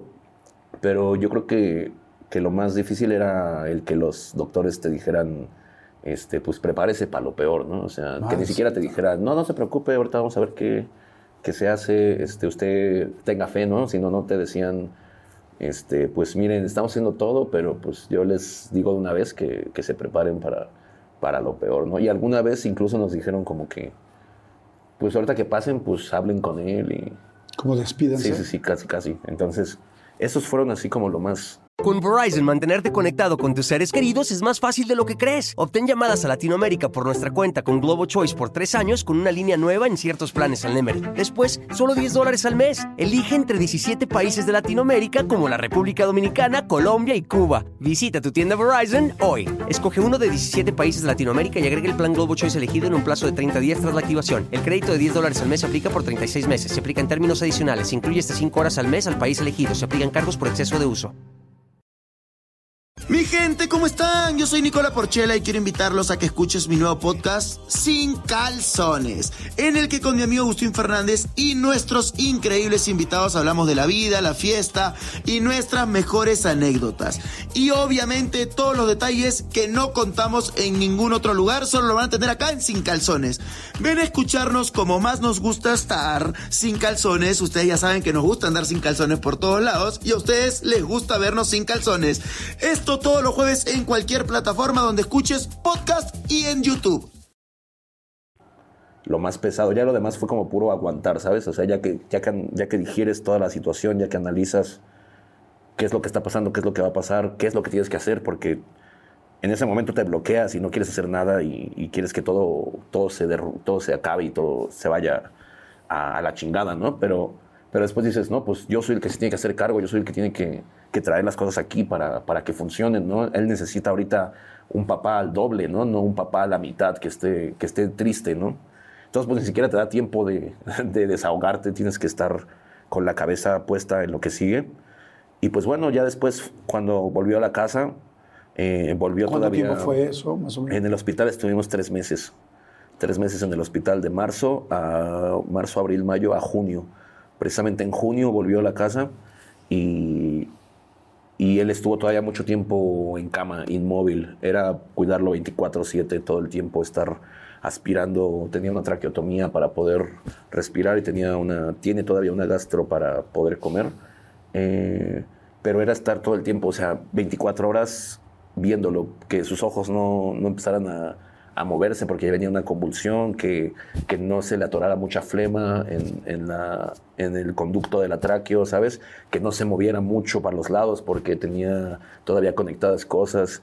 Eh, fue muy duro, pero, pero fue diario, diario estar en terapias, diario, diario estar viendo qué se podía hacer, la alimentación, todo. Y ahorita ya camina, ahorita ya puede jugar, ya puede incluso con ayuda vestirse él de una forma... ¿Llegó un momento donde no tenía nada de movilidad? Sí, sí, claro. O sea, sí tenía movilidad, pero por instinto, porque se sentía mal y se movía, ¿sabes? Pero realmente él conscientemente solo podía mover una mano así hacia arriba y era todo lo que podía mover. ¿Y cómo hicieron para que siguiera moviendo todo lo demás? Eh, con el tiempo, pero la, la, primera acción que hizo que él se moviera fue que mi esposa le, le amarró a la otra mano esta mano, entonces cuando él movía esta mano, movía la otra automáticamente. Entonces, Para que sus músculos estuvieran... Como que empezó a despertar esa memoria y ya después sin necesidad de estar con un, con un listón, ya él podía mover su mano independientemente también. Y con terapia física, eh, con terapia sobre todo física, sobre todo física todos los días, todos los días tenía, tenía dos terapeutas eh, y, y una, una, una, en la mañana, una en la tarde, una mañana, en la tarde y, y, así, y ir a terapias todo el tiempo, todo el tiempo, todos los días, todos los días, todos los días, todos los días. Qué importante el equipo con tu esposa, ¿no? Con, o sea, la mamá y el papá que cuando tienen la oportunidad de estar juntos en una situación con lo más importante que tienen que es tu hijo, yo creo que no hay nada más importante para sobre todo para una pareja y especialmente para muchos padres, para la mayoría, gracias a Dios, que nuestros hijos. Este, pero qué importante estar juntos, ¿no? Sí. que, porque estar solo, Sí, no, o sea, y fíjate que son, yo he visto muchos, bueno, ya viviendo esta situación, pues ves como casos, ¿no? De, de distinta gente y, y, hay, y hay muchas ocasiones en las que esto pues provoca que la pareja se termine Ajá. destruyendo, ¿no? Y en nuestro caso no es como que nos haya hecho la mejor pareja del mundo indestructible, pero sí nos hizo ver que, que estábamos en, en el mismo juego, ¿sabes? Que estábamos en el mismo barco, que era, que era sacar adelante a nuestro hijo, ¿no? Fuera de nosotros, fuera de, nuestra relación o lo que sea, el, el- el objetivo principal era, era sacarlo a él adelante, ¿no? O sea, así nos, nos, nos acabara la vida, ¿no? El- la mente, el físico, de estar todo el tiempo despiertos y 12 horas ella, 12 horas yo y así. Eh, fue como el saber que, que no, ninguno se iba a rendir, que ninguno iba a dejar al otro abajo, ¿sabes? Eso fue como lo más bonito que nos pasó. De ¿qué, qué veías tú de tu mujer que, que la admirabas, que decías, wow, cómo se está comportando en este momento? Pues o sea, ¿te la- acuerdas de algún momento, de algo específico, de algo que hacía? No, pues es que, es que realmente si no fuera por ella no, no hubiera habido avances, ¿sabes? Porque yo, yo, no sé, si yo hago lo que me dicen, ¿sabes? Yo hago, oiga señor, llévelo aquí y, haga esto. Y yo digo, ok, hay que hacer esto porque esto dijo el doctor. Y ella siempre ve más allá, ¿sabes? O sea, sí dijo esto, pero ¿por qué? A ver, vamos a investigar otra opción. Ya vi esto, ya vi el otro, creo que sí vamos aquí, ¿sabes? O sea, yo soy muy de pues ya me dijeron qué hacer, ya, ya lo hice, ¿sabes? Y, ella fue la que siempre buscó más allá, más allá. Nos decían, no, no va a caminar, a lo mejor no camina. Y pues se hizo que caminara, ¿sabes? A lo mejor no va a poder comer nunca. Y pues come ahora. Y, y muchas cosas que nos han dicho que no iba a poder hacer, las ha podido hacer, pero realmente ella siempre es la que está buscando qué más, qué más, qué otra institución, otro, otro tratamiento. Siempre, siempre es la que está con el timón. Oye, al mismo tiempo de esta situación eh, de salud, ¿tú tenías que seguir trabajando, haciendo rimas y chambeando en todo esto o no? Pues ahorita, ahorita sí, ahorita, ahorita sí tengo que seguir haciéndolo y, y poner cara bonita ¿no? en el escenario. Pero en ese momento que pasó, pasó, era la pandemia. Afortunada y desgraciadamente era la pandemia. Entonces, afortunadamente no tuve trabajo y no tenía que estar yo dejando la casa o preocupado por cancelar y regresar dinero y organizar y toda esta logística pero pues estaba complicado porque no había nada abierto, no había, era imposible conseguir cosas, el equipo médico era, era, estaba muy escaso, en los hospitales era un problema entrar y salir, de repente sonaba una alarma y todos para afuera porque tenían que limpiar que llegó uno de COVID, o sea, era, era horrible estar en el hospital todo el día, y aparte un hospital de niños, Ay, entonces sí, pues, ves, ves todas las situaciones que tienen los niños. Había un, había un bebé que lloraba y lloraba y lloraba todo el día porque tenía abstin estaba sufriendo abstinencia porque sus papás eh, fumaban mucho cristal enfrente de él y pues el niño se hizo adicto, un bebé de meses. Y, o sea, casos de ese calibre, ¿sabes? O sea, que, que, no, que no se los deseas a nadie y que tú te das cuenta que, que estás en una situación y que hay gente que todavía tiene otra situación más complicada y que viven en otra situación que es todavía más complicada. Porque mi hijo ya no había tratamiento, no había una operación, era tratamiento, tratamiento y ver qué podemos mejorar. Terapias, terapias, terapias. Pero no había un compre esta medicina y se va a curar, compre este, este art- artefacto o hágale esta operación. ¿Y cuánto cuesta? No, pues tanto, ¿no? Y hay muchos casos que sí se pueden solucionar así, que necesitan una operación, que necesitan un medicamento, que necesitan eso, y no se puede. Y eso mismo a mi esposa y a mí nos hizo como crear una, una especie de fundación, ¿sabes? Que hicimos como una página de redes sociales para compartir casos de niños y tratar de apoyarlos. En la tienda que yo tengo hay unas partes de los productos que, que se destina también a, a apoyar estos casos de morritos que, que necesitan feria. Claro. Y, y eso nos nació de ver eso ahí, ¿sabes? De ver la necesidad de mucha gente que sí tiene una solución al alcance, pero necesita el dinero. Oye, y digo, gracias a Dios que Dan y a todos los trabajos que han hecho ustedes y los excelentes padres y médicos que hoy pues puede caminar y está mucho mejor. Pero, ¿cómo le hace un papá, y bueno, una mamá, pero en este caso un papá, cuando te dicen eh, posiblemente no va a volver a caminar? ¿Cómo pasas esa tarde? ¿Cómo pasas esas noches? ¿Cómo pasas esos meses? Y más una persona como tú, que me imagino que el cerebro no te para. Sí, no. ¿Cómo, cómo le hiciste? Pues creo que yo estaba muy... Hasta los doctores me decían como que me veían como que andaba en otro lado, ¿no? Porque me explicaban y yo como que decía, bueno, ¿y qué vamos a hacer? Como que, ok, ya me explicaste, ¿y cómo lo vamos a arreglar? Y era como que me decían, pues, es lo que te estoy diciendo, que no se puede arreglar, ¿no? O sea, como que sí estaba yo en otro, mi cabeza como que se, se protegió pensando que todo se iba a solucionar en un momento. Y era como yo pensaba, o sea, sí, sí va a caminar, sí va a caminar, no, no va a pasar eso, ¿sabes? Gracias. También una vez me dijeron que no...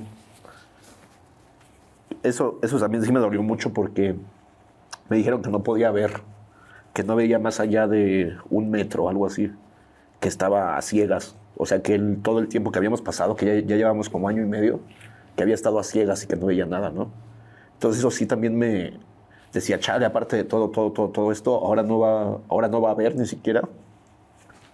Y, y pues no sé, como que mi cabeza, mi cabeza se bloqueaba y, y me hacía pensar que, que se iba a mejorar en algún momento. Y pues nada, de repente ya empecé a ver que sí veía. Yo me daba cuenta que sí veía porque de lejos me veía y, y, yo me daba cuenta que me estaba viendo, ¿no? Y así con, con, muchas cosas, de repente con las terapias ya se ponía de pie, ya de repente un paso, dos pasos. Eh, y así se fueron rompiendo todas esas cosas, pero, pero primero como que a mí no me cayó el 20, no me, no me cayó hasta mucho después.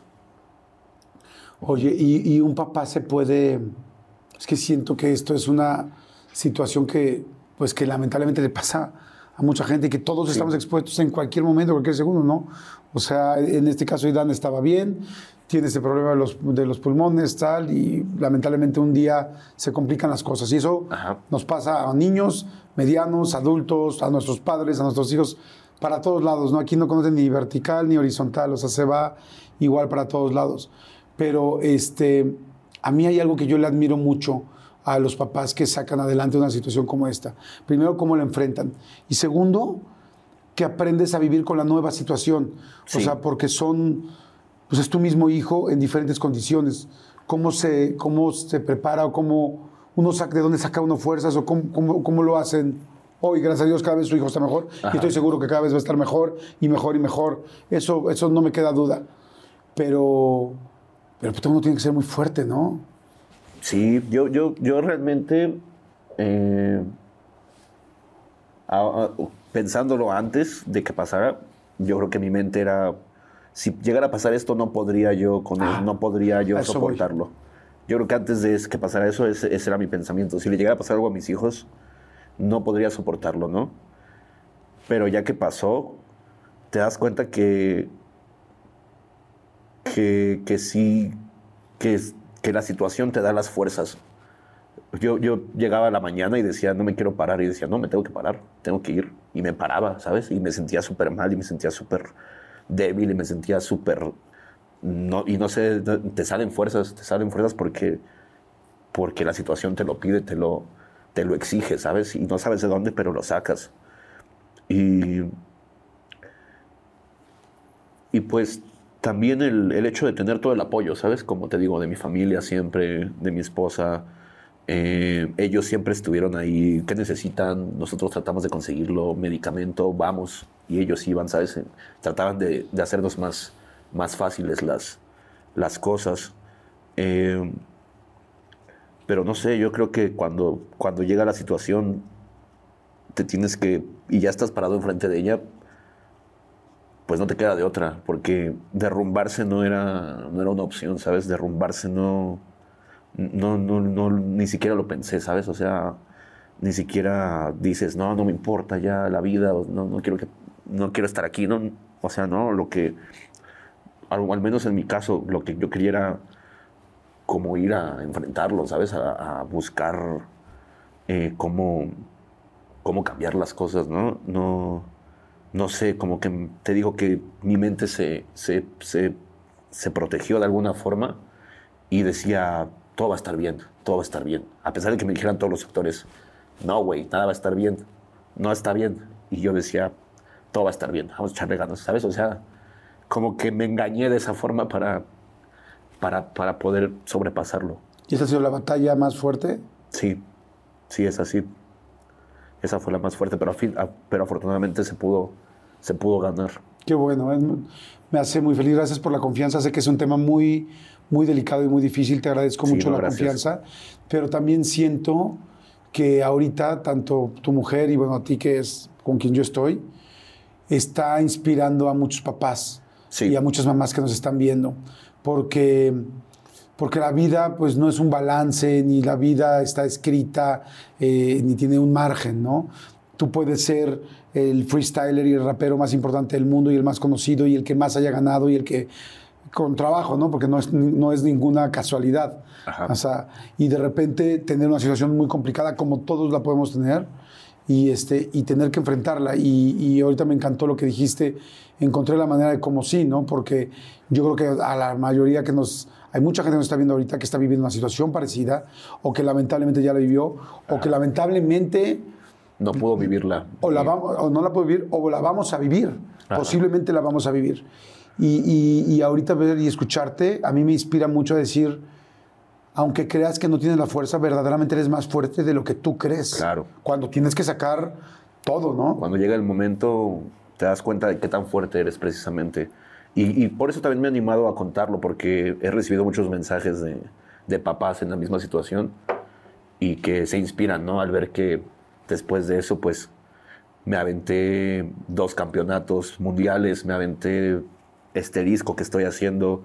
Con Verizon, mantenerte conectado con tus seres queridos es más fácil de lo que crees. Obtén llamadas a Latinoamérica por nuestra cuenta con Globo Choice por tres años con una línea nueva en ciertos planes al Nemery. Después, solo 10 dólares al mes. Elige entre 17 países de Latinoamérica como la República Dominicana, Colombia y Cuba. Visita tu tienda Verizon hoy. Escoge uno de 17 países de Latinoamérica y agrega el plan Globo Choice elegido en un plazo de 30 días tras la activación. El crédito de 10 dólares al mes se aplica por 36 meses. Se aplica en términos adicionales. Se incluye hasta 5 horas al mes al país elegido. Se aplican cargos por exceso de uso.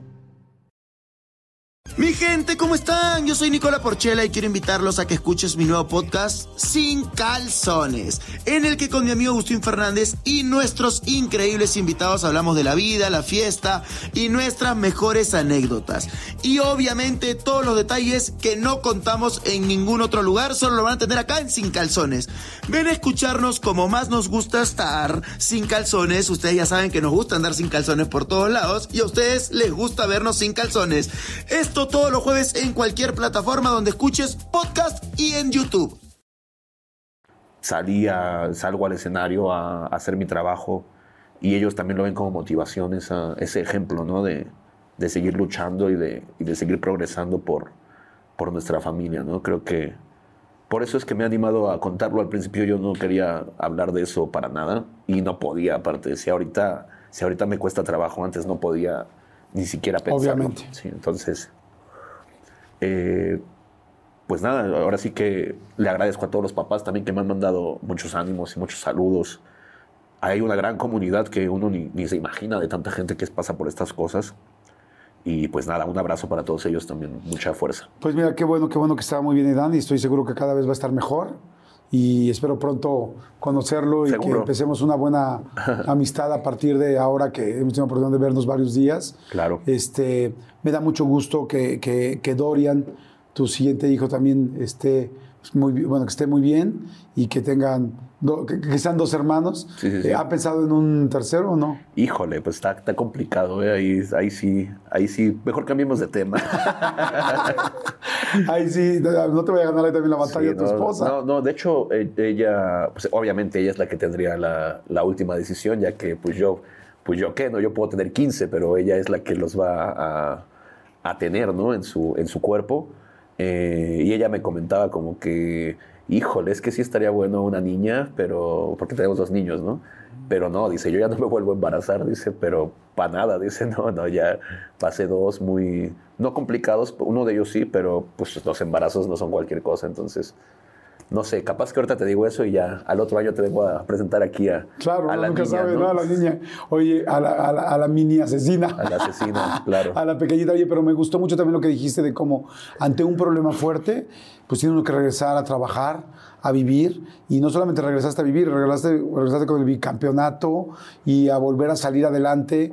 Me imagino que también en algún momento merma un poco tu trabajo cuando traemos tantos problemas. Bueno, yo cuando traigo un problema personal no me puedo concentrar, no puedo escuchar, no puedo estar en el radio, o sea, No, soy me terrible, soy me, terrible. Me costó mucho entrar en ritmo. De hecho, las primeras batallas que tuve fueron unas en España, quedé en tercer lugar. Y luego tuve otra batalla, la internacional de Red Bull, y quedé en tercer lugar también. Y fue bien, como que la vida de repente es medio rara. Y pues mi hijo tuvo esta lesión en el cerebro, ¿no? Para, bueno, tuvo esa lesión y fue lo que le provocó todo esto.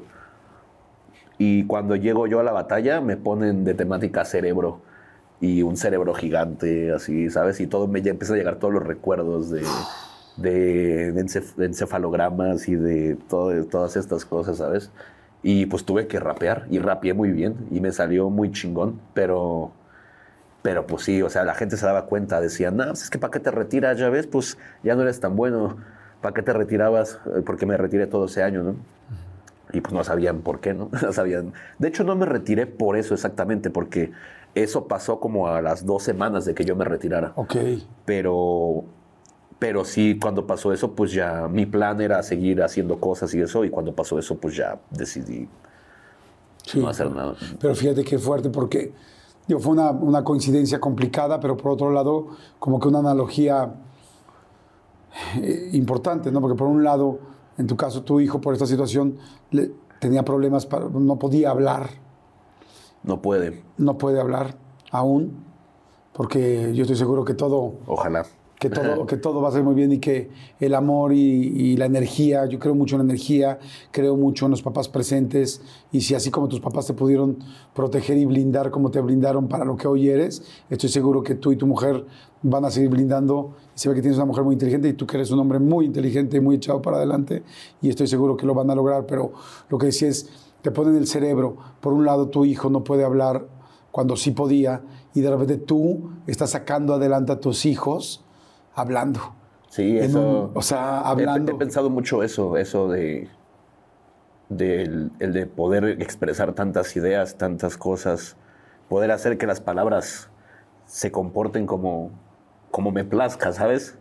Y del otro lado, pues no poder escuchar esa voz, ¿no? Es algo que he pensado mucho. Lo sé, lo sé y Sí. estoy seguro, estoy seguro, porque ya lo hicieron, ¿no? Sí. Porque es, es padre cuando yo sí creo mucho en que la energía y el amor, los milagros, como cada quien lo quiera llamar, desafía la ciencia. Sí. O sí, sea, totalmente. 100% he visto muchísimos casos y cosas que dicen, aquí jamás va a suceder esto, jamás va a pasar esto, y, y de repente el amor, esa energía, puede más, ¿no? O, o de dar la vuelta a algo que nosotros no conocemos o que los médicos no conocen hoy. Entonces estoy seguro que, que así va a ser, amigo. Y, y- y yo te quiero dar un... Yo sé que tienes muchos, pero te quiero dar algo especial. Ah, muy y, bien. y sé que tienes muchos este, cinturones y muchos trofeos, pero sabemos que hay un... eh, nos dimos a la tarea de buscar tu primer trofeo. Ok. El primer trofeo que tuviste en toda tu vida. Ok. Y este, lo buscamos y, y bueno, y hoy lo tenemos. Pero este creo que es un trofeo distinto y diferente a los que has tenido. Aunque físicamente es el mismo trofeo Oh, que te dieron la primera vez en tu vida después de ahora muchísimos trofeos que tienes. Este trofeo no es por rapear, este trofeo no es por hacer freestyle, este trofeo no es por lo chingón que ha sido eh, en toda tu vida profesional, sino por una chamba todavía mucho más cañona y donde lo has hecho creo que todavía aún mejor de lo que hemos visto. Y es por ser padre, por el padre que has sido. Dijiste una frase ahorita que se me quedó, pero mira, la voy a llevar siempre. Yo siempre digo que lo que más amo de, esta, de este trabajo es lo que aprendo de gente que admiro. Yo no hay una persona que nos sentemos aquí que admiremos muchísimo y evidentemente es el caso. Y ahorita dijiste, mi hijo en ese momento no necesitaba un papá a la mitad, necesitaba el doble de un padre dos veces lo que normalmente haría. No podía yo irme para abajo. Y estoy seguro que esto a muchos papás nos está llegando, porque a veces es una enfermedad, a veces es un apoyo con tus hijos, a veces es que tus hijos se están divorciando, a veces es que tu hijo le está pasando muy mal, a veces es que tu hijo está en una depresión tremenda donde se quiere quitar la vida, a veces es que tu, que, tu hijo, tu hija no te tienen alguna situación especial por la cual se alejan de ti y no te quieren ver y no necesitan medio padre o media madre, necesitan el doble o una situación de, de salud. Este, este trofeo dice, por la batalla más importante hasta ahora, que es la que, y me gustaría que la compartas con tu mujer, porque lo han hecho increíble. Y tú como padre, eh, pues ha sido la mejor batalla y una batalla ganada. Porque, porque, porque ahí están juntos. Seguimos luchando. Porque siguen luchando, pero esa batalla que en algún momento te dijeron que posiblemente ya estaba perdida, no lo estuvo y eso es por tu interés, por tu trabajo, por tu fuerza, por la de tu mujer, por la de tu familia, por la gente alrededor, por la de su hermano y por la gente también, porque, porque yo cada vez que, desde que escuché de ti, sé cómo te quiere la gente y sé cómo te han apoyado y pues, pues eh, por una batalla muy distinta, por la batalla más importante hasta ahora. Muchas gracias, ¿eh? Al contrario. Increíble. Al contrario. El más importante este. Al contrario, amigo. Muchas gracias. Que te siga yendo increíblemente bien, que te vaya muy bien con tu música. Este, sé que, está, que es un medio complicado. Sí, bastante. Este, pero tú eres un chingón. Gracias. Y, lo has demostrado siempre. No, pues muchas gracias y te agradezco mucho aquí el espacio. La verdad me la, me la pasé muy chido. Y, pues nada, cuando, cuando quieras aquí estamos. Gracias, muchas gracias, mi Muchas gracias, Jordi. Gracias, y gracias a ustedes. Espero que estén muy bien. Si sienten que hay alguien que le pueda ayudar, que pueda conocer la historia, que le pueda inspirar, que le pueda echar la mano a salir adelante en cualquier situación, compártanla. Se los vamos a agradecer muchísimo porque pues hay mucha gente que de repente un mensaje, una situación de alguien que ha sabido cómo enfrentar una situación o que ha tenido que aprender cómo en una, una, situación así lo puede inspirar y ayudar. Así es que ojalá que lo puedan compartir. Gracias. Muchas, gracias, amigo. Gracias. gracias. Nos vemos en la siguiente. Chao.